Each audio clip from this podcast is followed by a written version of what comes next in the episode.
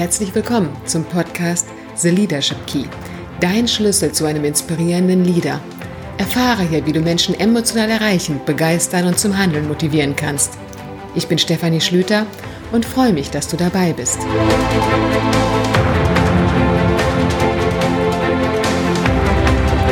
In der heutigen Folge bekommst du ganz praktische Methoden und Tipps, die dir helfen, die richtigen Entscheidungen zu treffen, egal ob beruflich oder privat. Du erfährst, welche sieben Phasen du durchlaufen solltest und auch, wie du deine Intuition befragen kannst. Jeden Tag treffen wir Entscheidungen. Laut Hirnforscher sogar ca. 20.000 jeden Tag. Es geht morgens schon los. Der Wecker klingelt und ich entscheide mich dazu, draufzuhauen und weiterzuschlafen oder aufzustehen. Ich entscheide mich, ob ich erst die Zähne putze oder erst in die Dusche springe, was ich zum Frühstück esse und welchen Weg ich zur Arbeit nehme. Viele Entscheidungen treffen wir jeden Tag unbewusst und fast schon automatisiert. Andere Entscheidungen treffen wir ganz bewusst. Zum Beispiel der Partnerin mal wieder Blumen mitzubringen, ein neues Auto zu kaufen oder abends zum Sport zu gehen. Aber eines ist sicher. Wir konnten noch nie so viel entscheiden wie heute. Es gibt so viele Optionen, die uns offen stehen. Mehr als jemals zuvor. Aber das macht eine Entscheidung nicht gerade leichter. Denn jedes Mal, wenn ich mich für etwas entscheide, entscheide ich mich gleichzeitig gegen alle anderen Optionen. Es fängt schon an im Supermarkt, wenn man Konfitüre kaufen möchte. Da stehen so viele verschiedene Sorten und Marken im Regal, dass es einem schwerfällt, sich für die richtige Konfitüre zu entscheiden. Psychologen sprechen dann von der Tyrannei der Wahl und dass zu viele Optionen unglücklich machen. Weil in jedem von uns die Angst steckt, hinterher falsch gewählt zu haben und dadurch etwas zu verpassen oder nicht zu bekommen. Bei der Konfitüre ist die Wahl noch relativ einfach und hat jetzt auch nicht gerade tiefgreifende Folgen, wenn ich eine Sorte gewählt habe, die mir hinterher doch nicht schmeckt. Aber wie ist das mit wichtigen beruflichen und privaten Entscheidungen?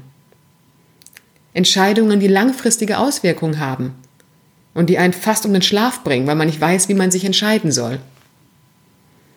Was kann ich hier tun, um die für mich richtige Entscheidung zu treffen? Dafür habe ich dir die sieben Phasen der Entscheidungsfindung mitgebracht, an denen du dich bei deiner Entscheidung entlanghangeln kannst. Und zusätzlich ein paar, vielleicht auch für dich ungewöhnliche Methoden, die dich bei der Entscheidungsfindung unterstützen. Hilfreich ist es, die folgenden sieben Phasen und die Übungen ganz bewusst zu durchlaufen. In dem Augenblick, wenn ich ein Problem erkannt habe und damit die Notwendigkeit, eine Entscheidung zu treffen, starte ich mit diesen sieben Phasen. Die erste Phase ist die Problemanalyse. Was genau ist das Problem? Hier ist es wichtig, sich Zeit zu nehmen und für sich herauszufinden, worum es bei diesem Problem wirklich geht weil meist steckt hinter einem Problem mehr, als auf dem ersten Blick ersichtlich ist. Nehmen wir mal das Beispiel, dass du vor der Entscheidung stehst, ob du dich auf eine Führungsposition bewerben sollst. Du weißt nicht genau, ob du es tun sollst und zweifelst. Was steckt hinter diesem Problem? Ist es eher eine Unsicherheit, ob man der Aufgabe gewachsen ist? Oder ist es vielleicht eher die Frage, ob man das wirklich will, der Typ dafür ist, ein Team zu führen? Worum geht es hierbei genau? Wenn ich das Problem für mich genauer bestimmt habe, komme ich zur zweiten Phase. Und diese beiden Phasen, die greifen ganz arg ineinander ein. Die zweite Phase, da geht es darum, Informationen zu sammeln und Anforderungen festzulegen. Was sollte mindestens dabei rauskommen? Ich beschaffe mir also erstmal alle notwendigen Informationen zum Problem um dann auch eine fundierte Entscheidung treffen zu können. Und zusätzlich halte ich das Minimum an Anforderungen fest, die die Entscheidung zu erfüllen hat. In unserem Beispiel könnte ich mir Informationen zur Stelle besorgen, die Erwartungen erfragen, die damit verknüpft sind, und dann für mich festhalten, welche Anforderungen die Entscheidung für mich erfüllen sollte. Was ist mir wichtig, egal welche Option es wird? Was sollte erfüllt sein? Zum Beispiel kein Wohnortwechsel, weiterhin eine gute Balance zwischen Arbeit und Freizeit und so weiter. Nach diesen ersten beiden Phasen, Problemanalyse, Informationen sammeln und Anforderungen festlegen, komme ich zur dritten Phase, die Alternativensuche. Welche Entscheidungsalternativen habe ich nun? Und da begnüge dich jetzt nicht mit den erstbesten Alternativen oder Kompromissen. Überlege dir genau, welche Entscheidungsalternativen du hast. Welche Möglichkeiten gibt es, um das eigentliche Problem zu lösen? Bei dem Beispiel mit der neuen Führungsposition geht es nicht nur um die Alternativen, ich bewerbe mich, ja oder nein. Vielleicht entdecke ich für mich noch weitere Alternativen, dass ich mich erst zu einem späteren Zeitpunkt auf eine andere Führungsstelle bewerben könnte oder dass ich mich bewerbe, mir aber gleichzeitig einen Coach zur Unterstützung nehme, um gut in die neue Führungsposition reinzukommen und so weiter. Also welche Entscheidungsalternativen gibt es? Und dann komme ich zur vierten Phase. Jetzt wird's spannend. Die Bewertungsphase. In der vierten Phase ist es nämlich Zeit, sich die Alternativen näher anzuschauen. Welche Vor- und Nachteile haben die Alternativen und welche Auswirkungen? Hierfür gibt es rationale und intuitive Bewertungs- und Entscheidungshilfen. Die erste rationale Bewertungshilfe ist die Pro- und Kontraliste. Die kennt jeder. Ich schreibe mir die Vor- und Nachteile der Entscheidungsoptionen auf und bekomme da schon mal einen Überblick, was sind ja die Vor- und Nachteile. Allerdings sind diese Vor- und Nachteile von der Quantität nicht gleich zu gewichten. Meistens gibt es zum Beispiel einen ganz, ganz großen Nachteil, der drei andere Vorteile wieder wettmacht. Also nur eine Pro- und Kontraliste reicht in der Regel nicht aus, um sich zu entscheiden. Und es gibt zahlreiche weitere rationale Bewertungshilfen, sowas wie die Entscheidungsmatrix, die Nutzenanalyse und so weiter. Und im Business hört man immer wieder, dass die Entscheidungen ja ganz rational und sachlich getroffen wurden. Natürlich ist es absolut wichtig, sich Sachverhalte rational anzugucken, Informationen zu sammeln, Handlungsmöglichkeiten festzulegen und Auswirkungen zu betrachten. Aber wenn du rein rational deine Entscheidung triffst, übersiehst du einen sehr wichtigen Ratgeber. Deine Intuition, die aus deinem Unterbewusstsein resultiert. Inzwischen weiß man nämlich, dass die besten Entscheidungen beides berücksichtigen. Rationale Fakten und Intuition. Intuition sind Gefühle und Gedanken zu einer Situation, die wir plötzlich, ohne erstmal ersichtlichen Grund haben. Aber so grundlos sind diese Gefühle und Gedanken nicht. Unsere Intuition kommt aus dem Unterbewusstsein. Und unser Unterbewusstsein ist wie eine Festplatte, die unendlich viele Informationen über die Zeit gesammelt und abgespeichert hat. Und damit Situationen noch umfassender bewerten kann. Nur leider können wir bewusst auf die Informationen des Unterbewusstseins nicht zugreifen. Aber mit der Intuition bekommen wir gute Hinweise aus dem Unterbewusstsein. Deswegen habe ich dir heute vielleicht für dich ein paar ungewöhnlichere Entscheidungsmethoden mitgebracht, Entscheidungsmethoden, die auch deine Intuition ansprechen werden. Die erste Methode und eine meiner Lieblingsmethoden ist das 10-10-10-Modell von Susi Welch. Ein Modell, um möglichst schnell zu einer Entscheidung zu kommen. Ich überlege mir für jede Entscheidungsoption ganz genau, welche Auswirkungen diese Entscheidung haben wird. In zehn Minuten, zehn Monaten und in zehn Jahren. Die Auswirkungen auf mich, mein Team und das Unternehmen. Parallel kann ich mich auch fragen, wie werde ich wohl über meine Entscheidung denken? In zehn Minuten, zehn Monaten und in zehn Jahren. Bei unserem Beispiel könnte die Person denken, in zehn Minuten bin ich eher froh, wenn ich die Entscheidung getroffen habe, mich nicht zu bewerben auf die Führungsposition. Da bin ich erstmal erleichtert. In zehn Monaten könnte ich enttäuscht sein, dass ich mich der Herausforderung doch nicht gestellt habe. Und in zehn Jahren könnte ich mich vielleicht ärgern, da meine Karriere dadurch anders verlaufen ist. Diese 10-10-10-Methode hilft mir, mich mehr auf langfristige Ziele zu konzentrieren. Wo will ich in zehn Jahren stehen? Bringt mich die Entscheidung dahingehend weiter? Das Gehirn will häufig kurzfristige Belohnung, weswegen Entscheidungen, die erst langfristig eine Wirkung oder Erfolg zeigen, auch nicht so oft genommen werden. Und mit dieser Methode kann ich mein Gehirn ein wenig austricksen. Also überlege dir genau, welche Auswirkungen hat deine Entscheidung in 10 Minuten, 10 Monaten und in 10 Jahren? Und wie wirst du wohl über deine Entscheidung denken in 10 Minuten, 10 Monaten und in 10 Jahren? Die nächste Methode, um deine Handlungsalternativen zu bewerten, ist der Visions- und Werteabgleich.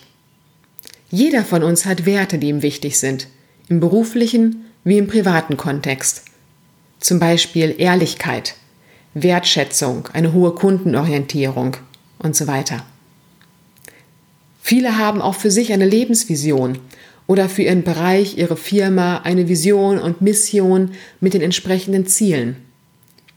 Inwieweit passen die Entscheidungsalternativen zu deinen Werten, deiner Vision und deinen Zielen? Welche Entscheidungsoption trägt wohl am besten dazu bei, dass sich meine Vision erfüllt und meine Werte umgesetzt werden? Der Mitarbeiter, der sich für eine Führungsposition bewerben möchte und als höchsten Wert einen gleichberechtigten, wertschätzenden Umgang mit anderen Menschen hat, sollte sich nicht in einem autoritären und hierarchieorientierten Unternehmen für eine Führungsposition bewerben. Das ist konträr zu seinen Werten und das wird ihn langfristig unglücklich machen. Daher überprüfe genau, inwieweit die Entscheidungsoptionen zu deinen Werten, deiner Vision und deinen Zielen passen. Du hast das Problem also jetzt genauer betrachtet, die Alternativen herausgearbeitet und dir die Folgen dieser vorgestellt. Du hast einen Abgleich gemacht mit deiner Vision, deinen Werten und Zielen. Jetzt ist es an der Zeit, eine Entscheidung zu treffen. Und damit sind wir bei der Phase 5, die Entscheidungsphase. Welche Alternative hat sich jetzt für dich herauskristallisiert? Wenn es dir weiterhin schwerfällt, eine Entscheidung zu fällen, dann nutze jetzt verstärkt intuitive Entscheidungshilfen. Professor Friedmund Malik, einer der bekanntesten Management-Experten weltweit, jemand, der absolut rational agiert, verlässt sich bei seinen Entscheidungen aber auch immer auf seine Intuition. Er hat einen Tipp, den er bei großen Entscheidungen immer einhält. Schlaf als Entscheidungshilfe. Er schläft eine Nacht über die Entscheidung. Und dies klappt besonders gut, wenn ich vorher alle anderen Phasen bereits durchlaufen habe.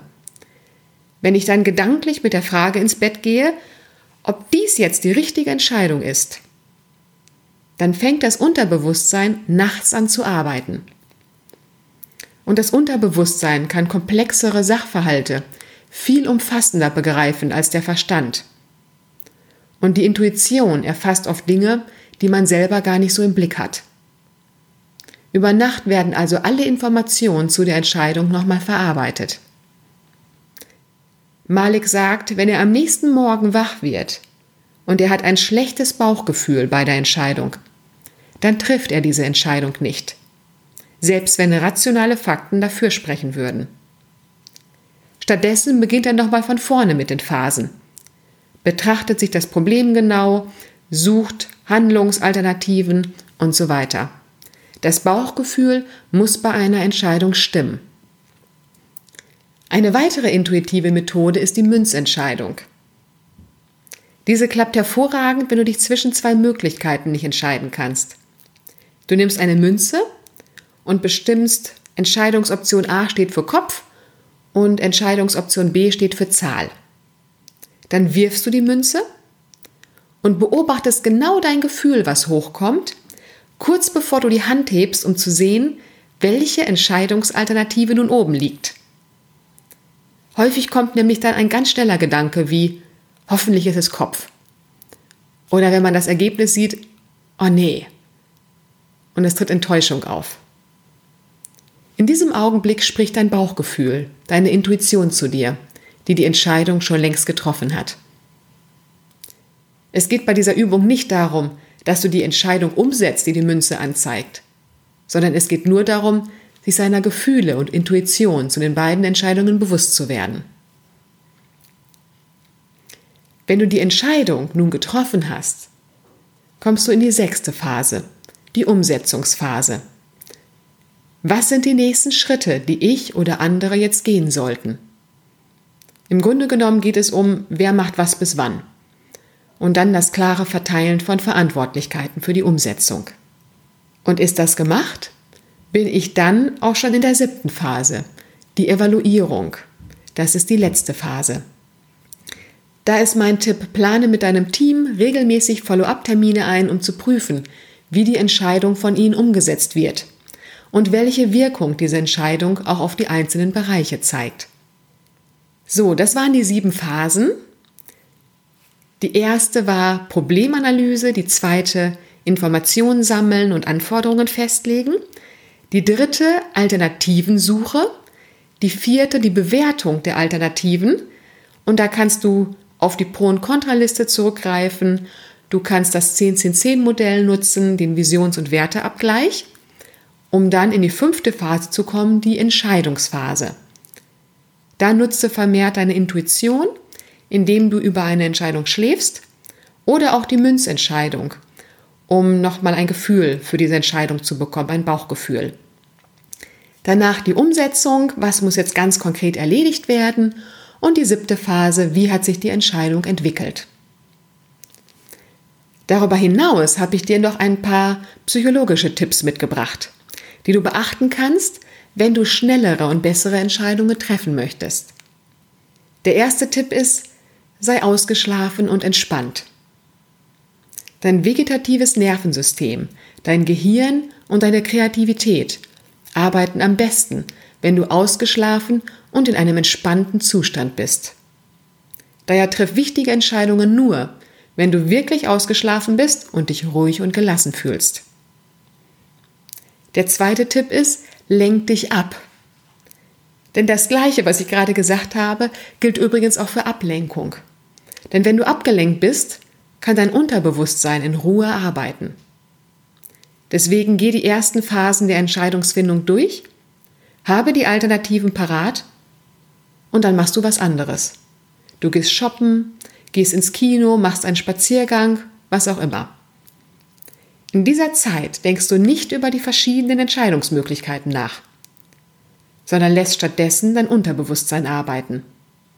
Lass einfach los, mach was anderes und wenn du Abstand bekommen hast, passiert es oftmals, dass du ganz plötzlich genau weißt, welche Entscheidung die richtige für dich ist.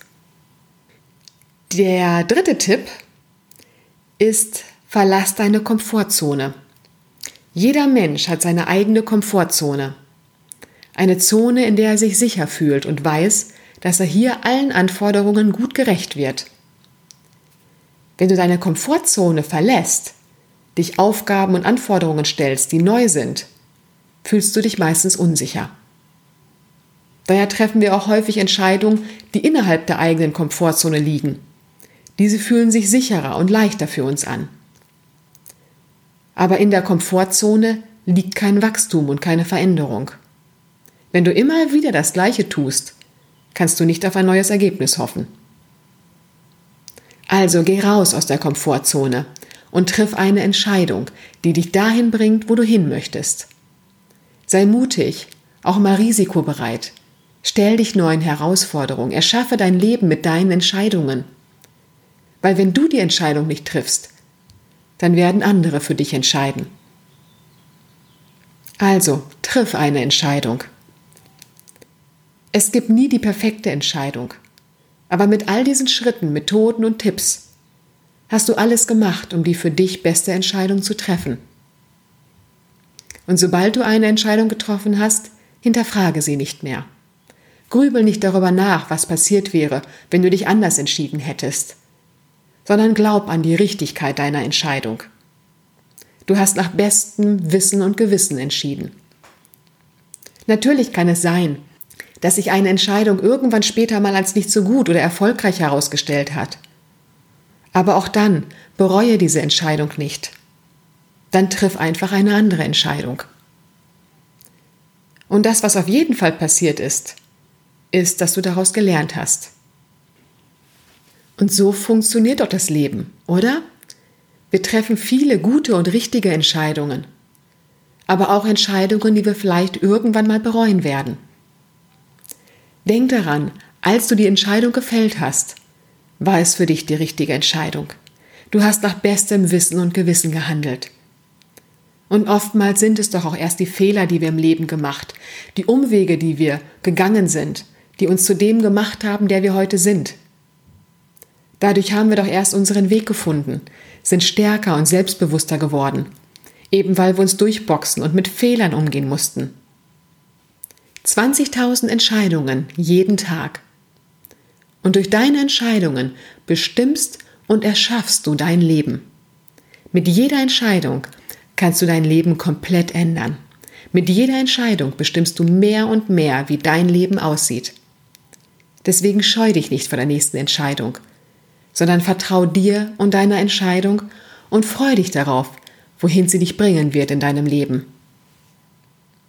Ich wünsche dir nun ganz viel Spaß und Erfolg beim Treffen deiner nächsten Entscheidungen. Nächsten Sonntag erfährst du in der 5 Minuten Führungsinspiration eine weitere intuitive Übung, die dich nochmal schneller und stärker in die Entscheidungsfindung bringt. Und bis dahin wünsche ich dir eine schöne Woche und freue mich auf dich in der nächsten Folge.